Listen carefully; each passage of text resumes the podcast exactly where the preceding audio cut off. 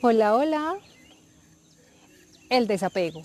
Es esa capacidad que nos permite soltar, dejar de necesitar, de depender, de perder el miedo a perder aquello a lo que hoy posiblemente te estés aferrando innecesariamente o más de la cuenta.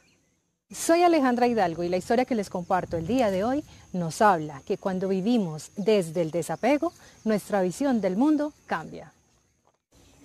Nuestra historia nos ubica con un monje viajero que en uno de sus viajes se encontró una piedra preciosa y la conservó. Tiempo después se encontró con otro viajero y al momento de compartir sus provisiones abrió su equipaje y esta persona vio la joya preciosa que él tenía, a lo cual esta persona inmediatamente le pidió que se la regalara. El monje tomó la piedra preciosa y se la dio sin ninguna dificultad. El viajero enseguida le dio las gracias y partió inmediatamente con una inmensa alegría, porque fue un regalo inesperado. Además, si lograba venderla, significaría una fortuna incalculable. Pocos días después, el viajero volvió a aquel sitio en busca del monje. Y una vez lo tuvo enfrente, le dijo, quisiera que me regalaras algo más valiosa que la joya que me diste. El monje, un poco extrañado, siguió escuchando. El viajero continuó y le dijo, quisiera que me explicaras qué hizo que tú me regalaras esa joya tan preciosa a mí. Todas las cosas a las que te apegas y que te produce miedo perder porque consideras que sin ellas no puedes ser feliz, son simplemente tus motivos de angustia.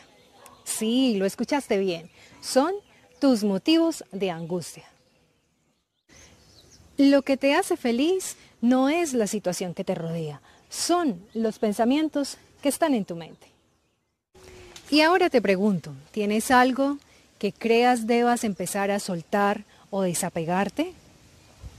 ¿Qué tal si empiezas por revisar si tienes ropa, zapatos, utensilios del hogar o cosas viejas sin usar hace mucho tiempo? ¿O qué tal si buscas dentro de ti y buscas esas rabias, resentimientos, odios, tristezas, miedos, angustias, las cuales muy seguramente no las has exteriorizado en los últimos días, meses e incluso años? Mientras sigas cargando cosas materiales o estés emocionalmente vinculado a sentimientos viejos o inútiles, no habrá espacio para las cosas nuevas que llegan a ti. Bueno, y mientras reflexionas todos los puntos que anteriormente te mencioné, te dejo esta tarea. 1. Vende o regala todas las cosas que no usas y para eso organiza los cajones, los closets, el garaje, el cuarto útil o cuarto de San Alejo que algunos lo llaman. 2. Deja de lado las opiniones ajenas la necesidad de sentirte validado y pedir la aprobación para continuar tus metas, sueños o proyectos.